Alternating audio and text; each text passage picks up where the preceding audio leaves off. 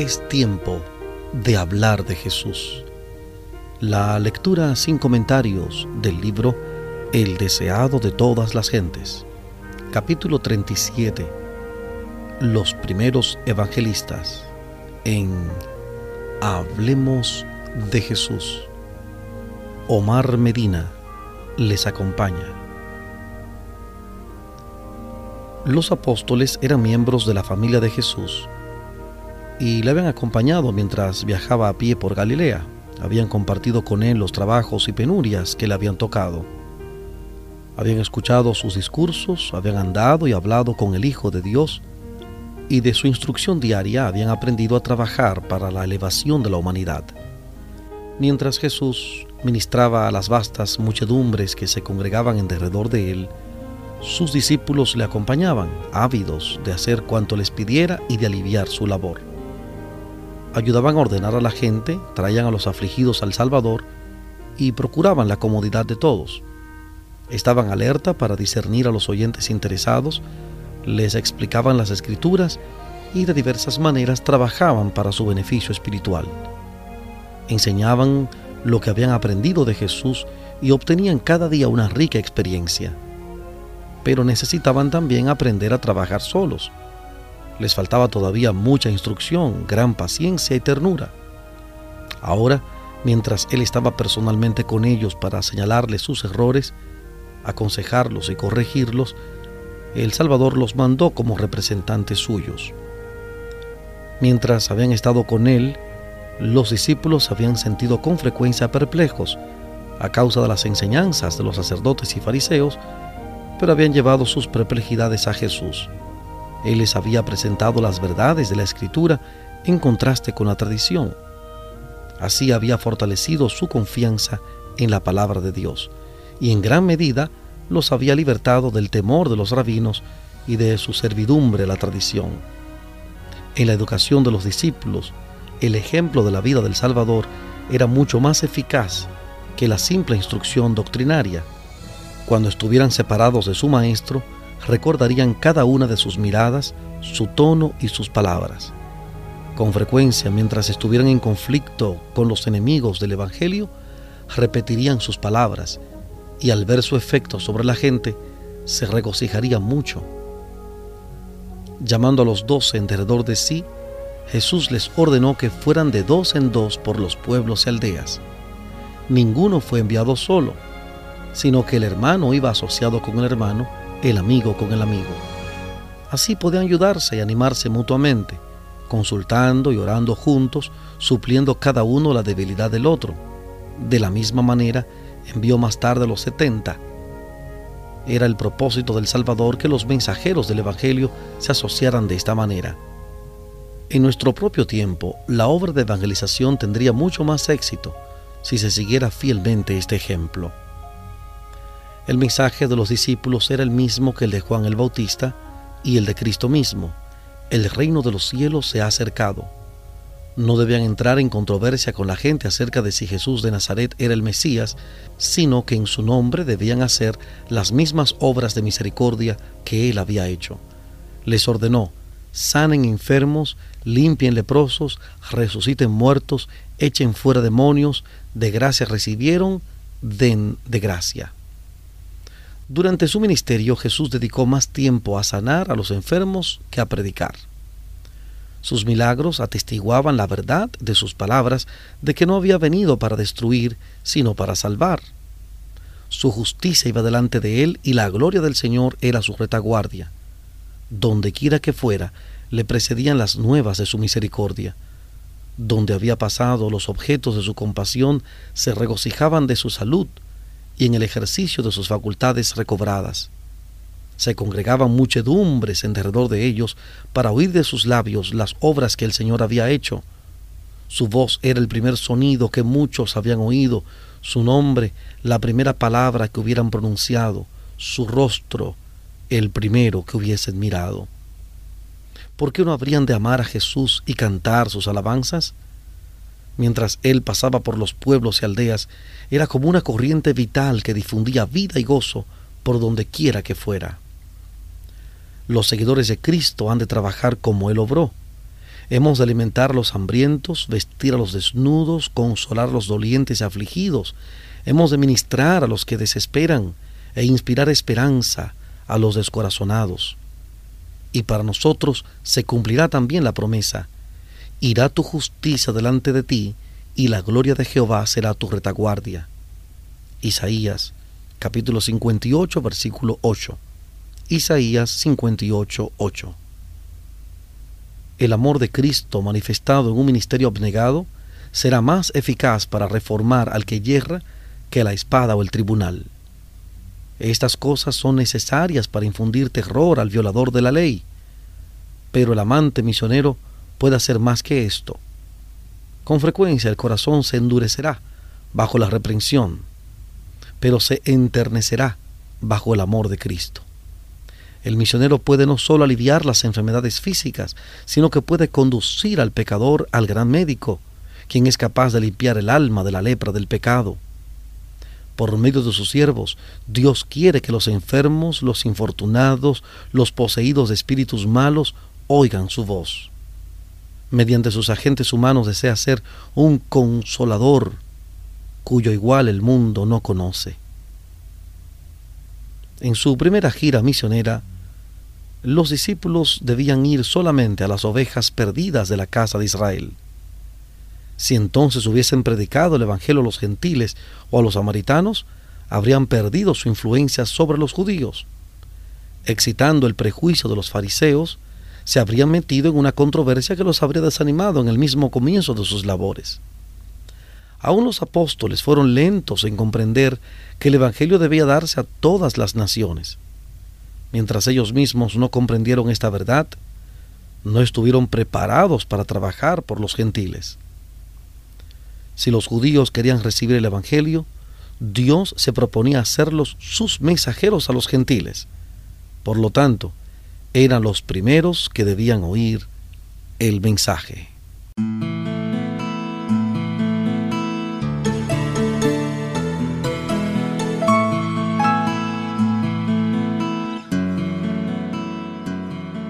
Estamos presentando la lectura sin comentarios del capítulo 37 del libro El deseado de todas las gentes. Capítulo 37. Los primeros evangelistas. En Hablemos de Jesús.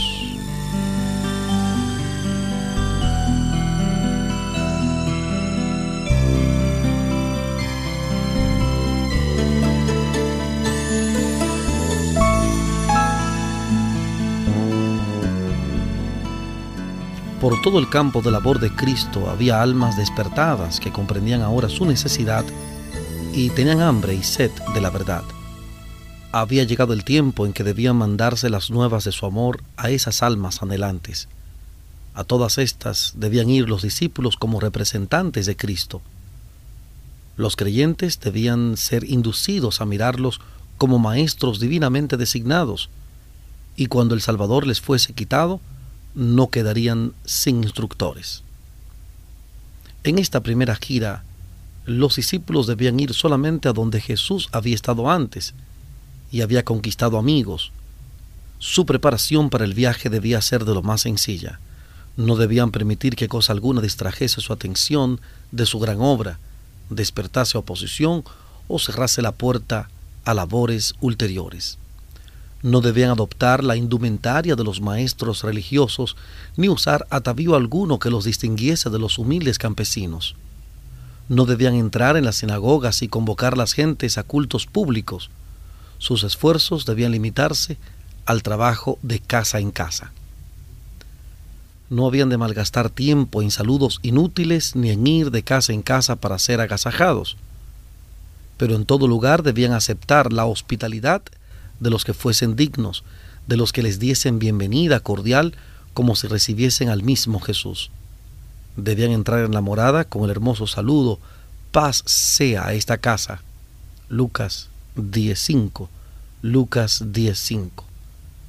Ese hogar iba a ser bendecido por sus oraciones, sus cantos de alabanza y la presentación de las escrituras en el círculo de la familia. Estos discípulos debían ser heraldos de la verdad y preparar el camino para la venida de su Maestro. El mensaje que tenían que dar era la palabra de vida eterna y el destino de los hombres dependía de lo que aceptasen o rechazasen. Para impresionar a las gentes con su solemnidad, Jesús dijo a sus discípulos, y cualquiera que no os recibiere, ni oyere vuestras palabras, salid de aquella casa o ciudad y sacudid el polvo de vuestros pies.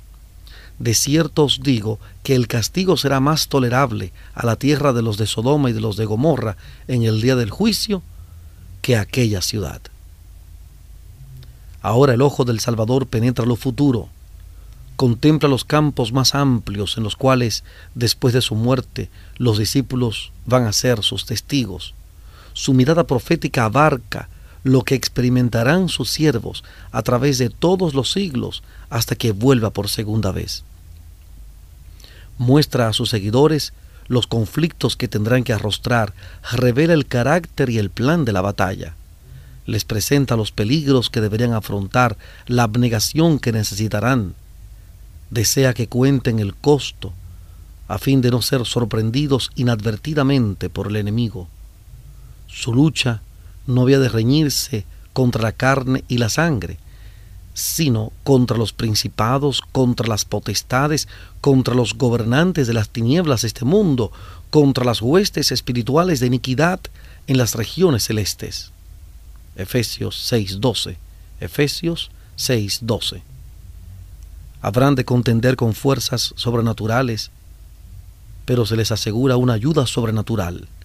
Todos los seres celestiales están en este ejército. Y hay más que ángeles en las filas. El Espíritu Santo, el representante del capitán de la hueste del Señor, baja a dirigir la batalla.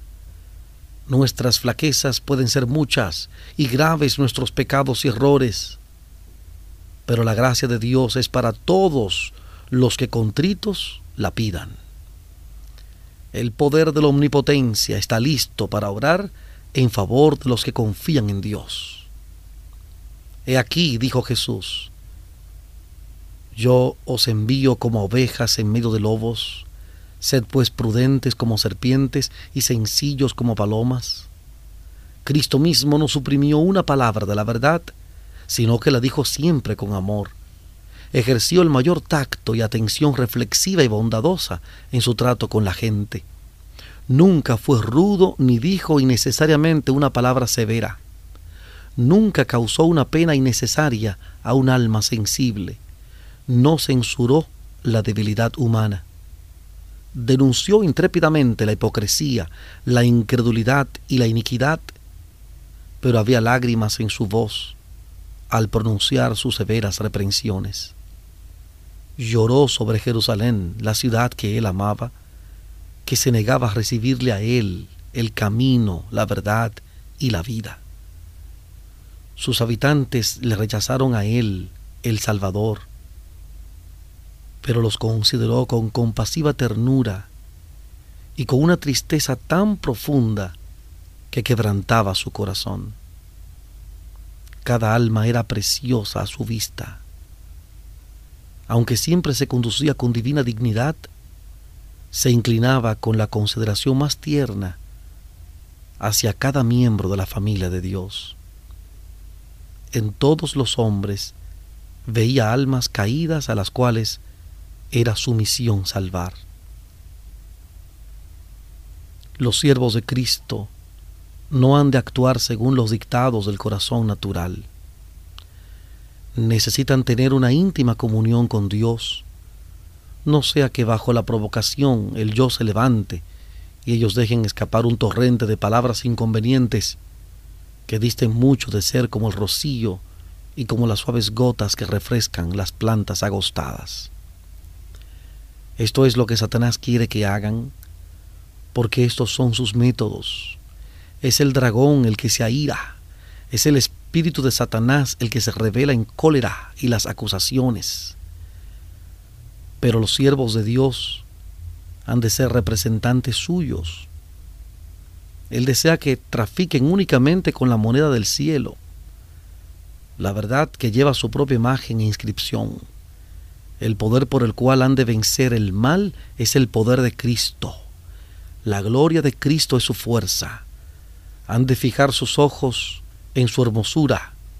Entonces podrán presentar el Evangelio con tacto y amabilidad divina. Y el espíritu que se mantiene amable bajo la provocación hablará más eficazmente en favor de la verdad que cualquier argumento, por enérgico que sea.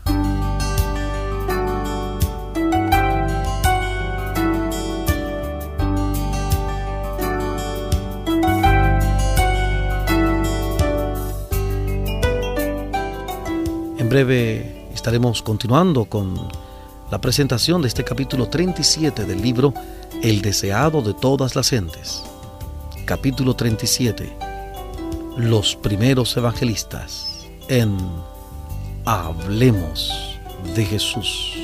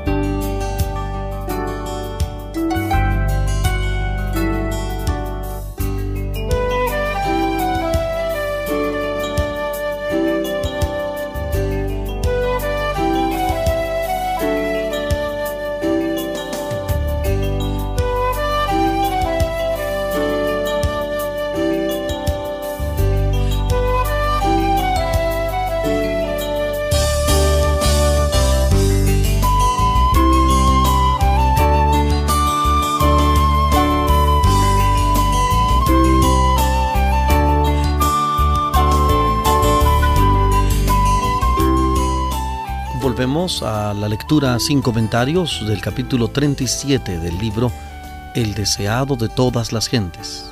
Capítulo 37. Los primeros evangelistas.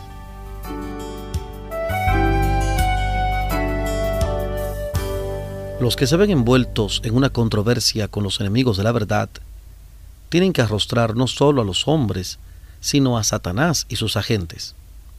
Recuerden las palabras del Salvador He aquí yo os envío como corderos en medio de lobos. Lucas 10.3. Lucas 10.3. Confíen en el amor de Dios y su espíritu se conservará sereno, aún bajo los insultos personales. El Salvador los revestirá con una panoplia divina. Su Espíritu Santo influirá en la mente y en el corazón de manera que la voz no copiará las notas de los aullidos de los lobos. Continuando sus instrucciones a sus discípulos, Jesús dijo, Guárdense de los hombres. No debían poner confianza implícita en aquellos que no conocían a Dios, ni hacerlos sus confidentes, porque esto daría una ventaja a los agentes de Satanás. Las invenciones humanas contrarrestan con frecuencia los planes de Dios los que edifican el templo del Señor deben construir de acuerdo con el dechado mostrado en el monte, la semejanza divina. Dios queda deshonrado y traicionado el Evangelio cuando sus siervos dependen de los consejos de hombres que no están bajo la dirección del Espíritu Santo. La sabiduría humana es locura para Dios. Los que en ella confían errarán ciertamente los entregarán a los concilios y serán llevados ante gobernadores y reyes por mi causa, para testimonio a ellos y a las naciones. La persecución esparcirá la luz. Los siervos de Cristo serán llevados ante los grandes de la tierra, quienes, de otra manera, nunca habrían oído tal vez el Evangelio. La verdad ha sido presentada falsamente a estos hombres.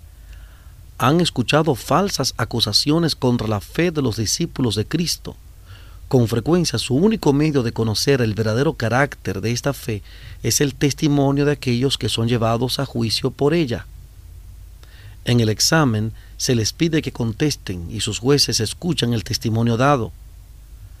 La gracia de Dios será concedida a sus siervos para hacer frente a la emergencia. En aquella hora les será dado, dijo Jesús, que habéis de hablar, porque no son ustedes los que hablan, sino el Espíritu de su Padre que habla en ustedes. Al iluminar el Espíritu de Dios la mente de sus siervos, la verdad será presentada con su poder divino y su alto valor. Los que rechazan la verdad se levantarán para acusar y oprimir a los discípulos, pero bajo la pérdida y el sufrimiento y aún hasta la muerte, los hijos del Señor han de revelar la mansedumbre de su divino ejemplo. Así se verá el contraste entre los agentes de Satanás y los representantes de Cristo. El Salvador será ensalzado delante de los gobernantes y delante de la gente. Los discípulos no fueron dotados del valor y la fortaleza de los mártires hasta que necesitaron esta gracia. Entonces se cumplió la promesa del Salvador. Cuando Pedro y Juan testificaron delante del Sanedrín, los hombres se maravillaban y les conocían que habían estado con Jesús. Hechos 4.13. Hechos 4:13. De Esteban se dice que todos los que estaban sentados en el concilio, puestos los ojos en él, vieron su rostro como el rostro de un ángel. Los hombres no podían resistir a la sabiduría y al espíritu con que hablaba. Hechos 6, 15 y 10. Hechos 6, 15 y 10. Y Pablo escribiendo acerca de su propio juicio ante el tribunal de los Césares, dice, En mi primera defensa nadie estuvo conmigo, antes todos me abandonaron, mas el Señor estuvo conmigo y me esforzó para que por medio de mí la predicación fuese cumplidamente hecha, y para que oyesen todos los gentiles, y así yo fui librado de la boca del león. Segunda de Timoteo capítulo 4 versículos 16 y 17. Segunda de Timoteo 4, 16 y 17. Los siervos de Dios no habían de preparar discurso alguno para pronunciarlo cuando fuesen llevados a juicio. Debían hacer su preparación día tras día al atesorar las preciosas verdades de la palabra de Dios y al fortalecer su fe por la oración. Cuando fuesen llevados a juicio, el Espíritu Santo les haría recordar las verdades que necesitasen. Un esfuerzo diario y ferviente para conocer a Dios y a Jesucristo a quien Él envió iba a impartir poder y eficiencia al alma. El conocimiento obtenido por el escrutinio diligente de las Escrituras iba a cruzar como rayo en la memoria al debido momento. Pero si algunos hubiesen descuidado el familiarizarse con las palabras de Cristo y nunca hubiesen probado el poder de su gracia en la dificultad, no podrían esperar que el Espíritu Santo les hiciese recordar sus palabras. Habían de servir a Dios diariamente con afecto indiviso y luego confiar en Él. Tan acérrima sería la enemistad hacia el Evangelio que aún los vínculos terrenales más tiernos serían pisoteados los discípulos de Cristo serán entregados a la muerte por los miembros de sus propias familias y serán aborrecidos de todos por mi nombre. Mas el que perseverare hasta el fin, éste será salvo. Marcos 13:13. 13. Marcos 13:13. 13 pero les ordenó no exponerse innecesariamente a la persecución. Con frecuencia él mismo dejaba un campo de labor para otro, a fin de escapar a los que estaban buscando su vida. Cuando fue rechazado en Nazaret y sus propios conciudadanos trataron de matarlo, se fue a Capernaum y allí la gente se asombró de su enseñanza, porque su palabra era con potestad. Lucas capítulo 4, versículo 32. Lucas 4:32. Asimismo, sus siervos no debían desanimarse por la persecución, sino buscar un lugar donde pudiesen seguir trabajando por la salvación de las almas. El siervo no es superior a su señor. El príncipe del cielo fue llamado Belcebú, y de la misma manera sus discípulos serán calumniados. Pero cualquiera que sea el peligro, Los que siguen a Cristo deben confesar sus principios, deben despreciar el ocultamiento, no pueden dejar de darse a conocer hasta que estén seguros de que pueden confesar la verdad sin riesgo. Son puestos como centinelas para advertir a los hombres de su peligro. La verdad recibida de Cristo debe ser impartida a todos, libre y abiertamente. Jesús dijo, lo que les digo en tinieblas, díganlo en la luz, y los que oyen al oído, predíquenlo desde los terrados. Jesús mismo nunca compró la paz por la transigencia. Su corazón rebosaba de amor por toda la familia humana, pero nunca fue indulgente en sus pecados. Amaba demasiado a los seres humanos para guardar silencio mientras éstos seguían una conducta funesta para sus almas, las almas que él había comprado con su propia sangre. Él trabajaba para que el hombre fuese fiel a sí mismo, fiel a su más elevado y eterno interés. Los siervos de Cristo son llamados a hacer la misma obra y deben velar no sea que al tratar de evitar la discordia, traicionen la verdad. Han de seguir lo que hace a la paz Romanos 14, 19. Romanos 14, 19. Pero la verdadera paz no puede obtenerse traicionando los buenos principios. Y ningún hombre puede ser fiel a estos principios sin excitar oposición. Un cristianismo espiritual recibirá la oposición de los hijos de la desobediencia. Pero Jesús dijo a sus discípulos, no teman a los que matan el cuerpo, mas el alma no pueden matar los que son fieles a Dios no necesitan temer el poder de los hombres ni la enemistad de Satanás. En Cristo está segura su vida eterna. Lo único que han de temer es traicionar la verdad y así el cometido con que Dios los honró.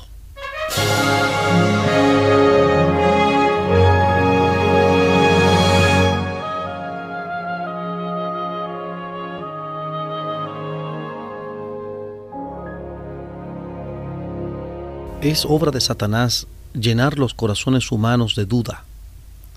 Los induce a mirar a Dios como un juez severo, los tienta a pecar y luego considerarse demasiado viles para acercarse a su Padre Celestial o para despertar su compasión.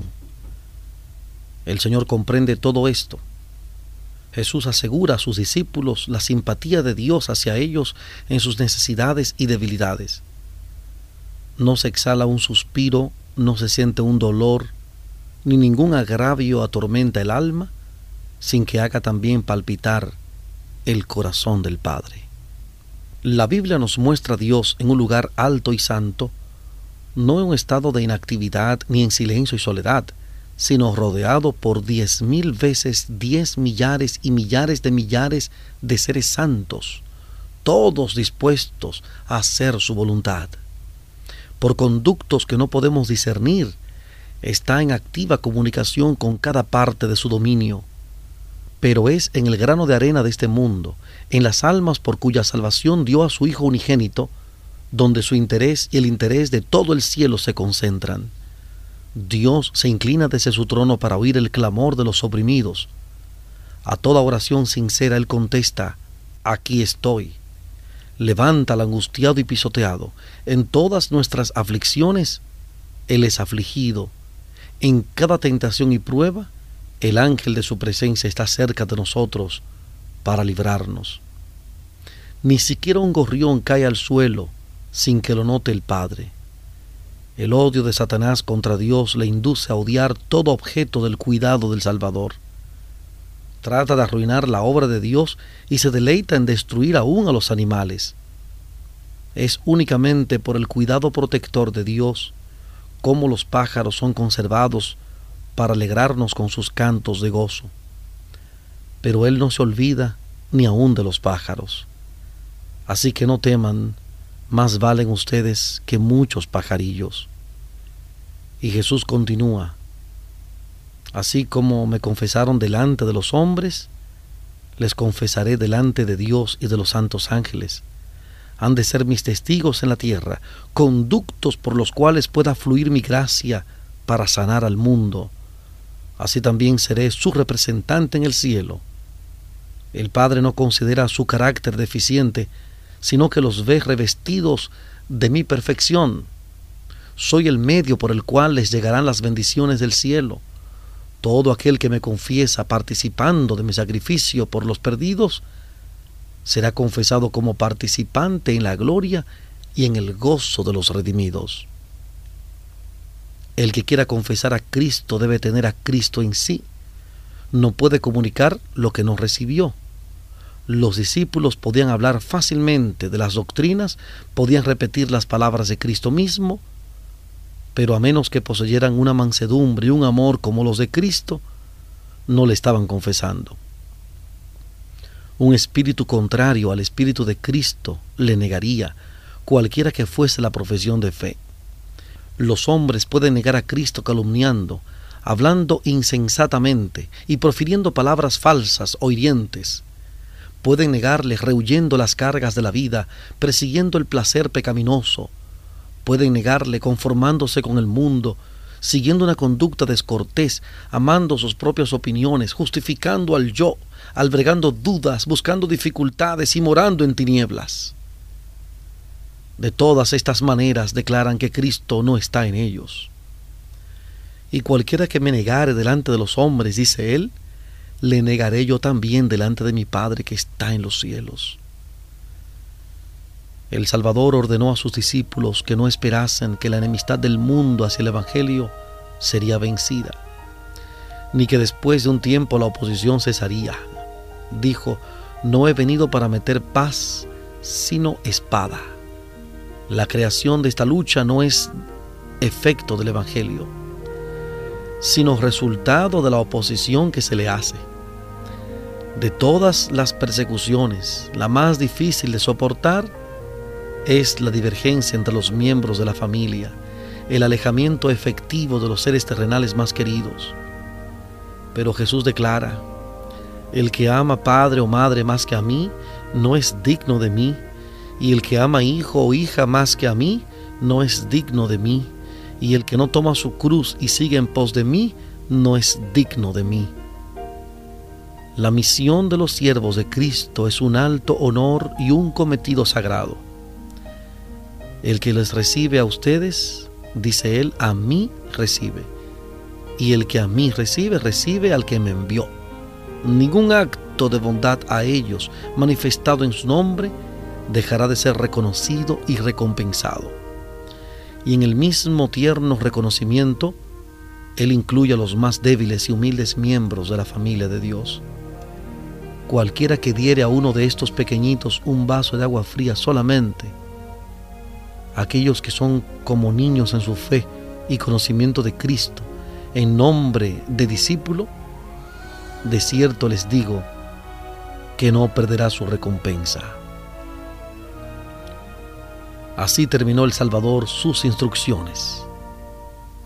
En el nombre de Cristo salieron los doce elegidos, como Él había salido. Como dice Lucas 4, 18 y 19, Lucas 4, 18 y 19, para dar buenas nuevas a los pobres, para sanar los quebrantados de corazón, para pregonar a los cautivos libertad y a los ciegos vista, para poner libertad a los quebrantados para predicar el año agradable del Señor.